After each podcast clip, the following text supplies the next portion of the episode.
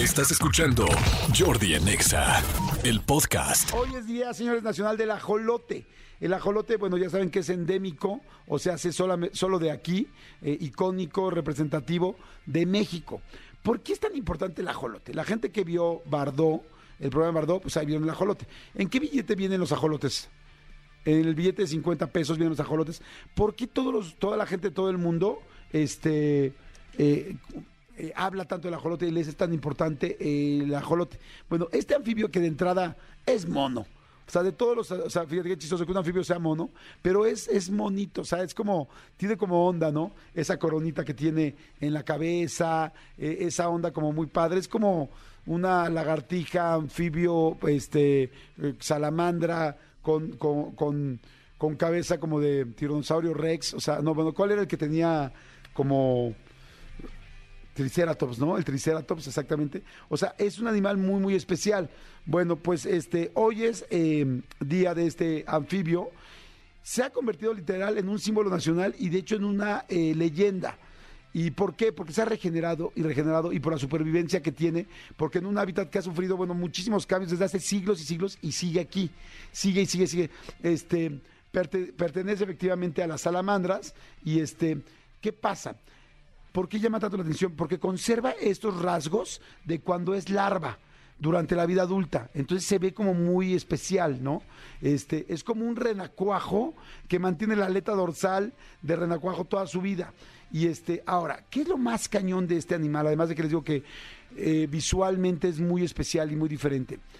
Lo más importante del ajolote, y porque lo veneran en todo el mundo, literal, ¿eh? cañón, cañón, cañón. Y de hecho estoy seguro que por eso también Alejandro González Iñárritu lo metió en su película, porque pues es como el símbolo de algo muy mexicano y además pues como que a todo el mundo le llama la atención. Es, así como el Frida Kahlo de los anfibios.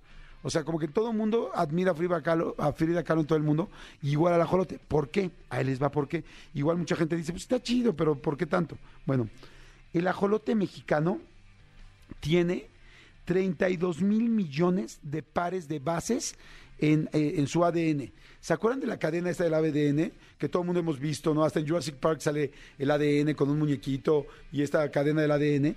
Bueno, el ajolote tiene 32 mil millones de pares. Esto es, bueno, normalmente pues el ser humano tiene más que muchos de los animales, que la mayoría de los animales. Bueno, el ajolote tiene 10 veces más que la raza humana. 10 veces más que un ser humano tiene el ajolote. Entonces, imagínense lo importante que es para la biología, para la ciencia, para todo lo que se está estudiando, porque es por qué tiene tantos pares de bases de ADN, qué hacen esos pares de bases de ADN y este y por qué se ha ido ha ido más que mutando, adaptando a tantos cambios cuando muchos animales ya no se lo pudieron hacer. Entonces, ¿qué tiene adentro de él que pueda hacer que eh, haya logrado estar después de tantos siglos de esta manera eh, hoy en día en nuestro planeta? Entonces, pues conclusión, en una de esas y adentro del ajolote está eh, la fuente de la juventud, o en una de esas a veces adentro ajo- del ajolote está la cura del cáncer, o está la cura de este, no sé, del Alzheimer. O sea, hay muchas cosas que podría contener estos 32 mil millones de pares de bases de ADN. Entonces, a- de ahí radica, y entonces, y además es mexicano. Entonces, por eso, toda la gente del mundo, todos los científicos en el mundo, voltean a ver al ajolote mexicano. Entonces, bueno, por eso, eh, hoy que es Día Nacional del Ajolote, pues está padre saber un poquito más de él, conocer por qué son tan especiales y este y seguramente el día de mañana, pues sí, este animalito, eh, afortunadamente que creció, se adaptó y se generó en nuestro territorio, este pues el día de mañana pueda ser la respuesta para la cura de muchísimas cosas o para la re- resolución de muchos problemas que hoy tengamos en la vida, ¿no? Fíjense, nada más para que un cromosoma es el que, hoy que es miércoles de Rolita Gay, un cromosoma es el que hace la diferencia entre que una persona eh, sea heterosexual o sea homosexual, un solo cromosoma. Entonces imagínense lo importante de esta cadena de ADN. O sea, es muy, muy importante lo que pase con cualquier, con cualquier este con cualquiera de estas, de estas este, bases de ADN. Entonces, bueno, es muy interesante. Un cromosoma quizá es el que, bueno, sí, un cromosoma es el que hace que alguien sea hombre o mujer, el género.